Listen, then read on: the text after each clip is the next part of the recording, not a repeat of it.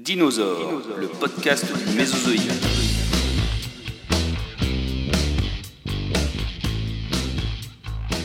Bonjour à tous. Aujourd'hui, je vais vous présenter un dinosaure particulièrement étonnant, Parasaurolophus. Son crâne est reconnaissable entre tous, avec sa longue corne qui part vers l'arrière de la tête.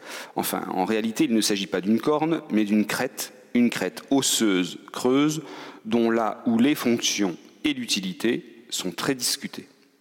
Commençons par la présentation de base. Quand et où a-t-il vécu? Parasaurolophus a vécu il y a 75 millions d'années à peu près, dans la période que l'on nomme le Crétacé supérieur.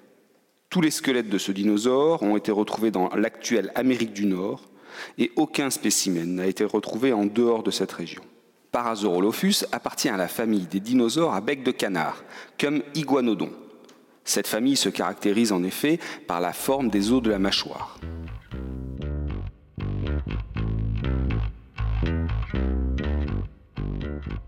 Parasaurolophus est un grand herbivore pouvant mesurer jusqu'à 10 mètres de long, du museau jusqu'au bout de la queue. Son poids devait avoisiner les 2 tonnes, peut-être même plus selon les spécimens. À ce jour, nous n'avons retrouvé qu'une petite dizaine de squelettes de Parasaurolophus et tous ces squelettes sont incomplets. Notre connaissance de la physionomie de l'animal l'est donc aussi. La question de sa locomotion est intéressante.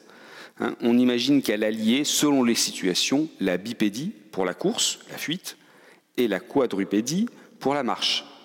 On peut imaginer que le tranquille herbivore se nourrissait bien installé sur ses quatre pattes et s'enfuyait en cas de danger sur ses deux pattes arrière. En cela, sa posture serait proche de celle d'Iguanodon. Parasaurolophus était un animal terrestre et la théorie selon laquelle sa longue queue pouvait l'aider à nager est sûrement fausse.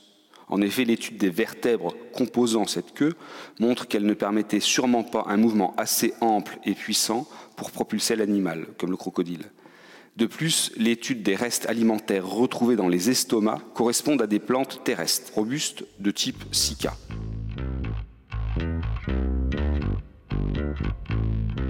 Revenons à la fameuse crête creuse qui s'étire du museau à l'arrière du crâne de Parasaurolophus.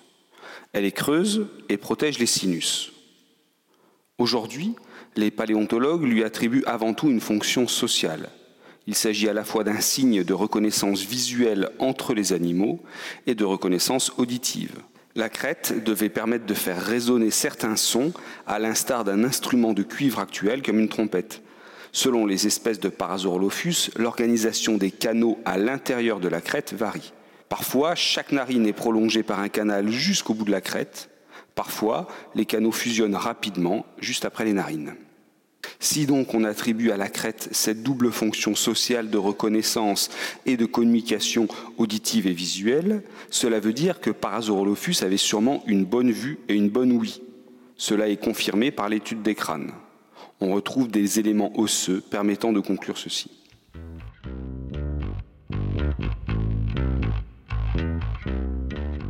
La crête de Parasaurolophus peut sûrement jouer un rôle important dans sa thermorégulation, à l'instar des plaques osseuses présentes sur le dos d'autres dinosaures. Dans le règne animal actuel, par exemple, c'est le rôle joué par les oreilles euh, chez l'éléphant. Hein, pour que la crête permette la thermorégulation, elle devait être bien vascularisée. On sait que pour l'éléphant, hein, les oreilles sont bien vascularisées, c'est-à-dire qu'il y a un apport de sang important. Celui-ci va en fait ventiler avec ses oreilles et permettre ainsi de refroidir l'intérieur, le, enfin le sang tout simplement, puis donc l'intérieur de son corps. Certains chercheurs avaient émis d'autres hypothèses, aujourd'hui abandonnées. Hein, par exemple, la crête aurait pu servir de tuba permettant à Parasaurolophus de respirer sous l'eau.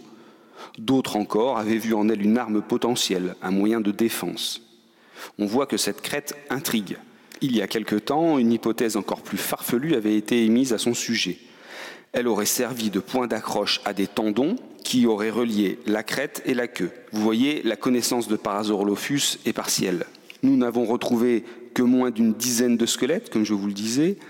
Tous ces squelettes sont incomplets, et en plus de ça, ces squelettes appartiennent à plusieurs sous-espèces de Parasaurolophus. Donc il est très difficile de les comparer entre eux. Hein, et s'agit-il simplement de squelettes de Parasaurolophus âgés, jeunes il nous manque énormément d'éléments. Son apparence tout à fait unique et reconnaissable entre mille en fait cependant un des dinosaures les plus populaires. Je vous dis donc à bientôt pour la découverte d'une nouvelle étrangeté du Mésozoïque.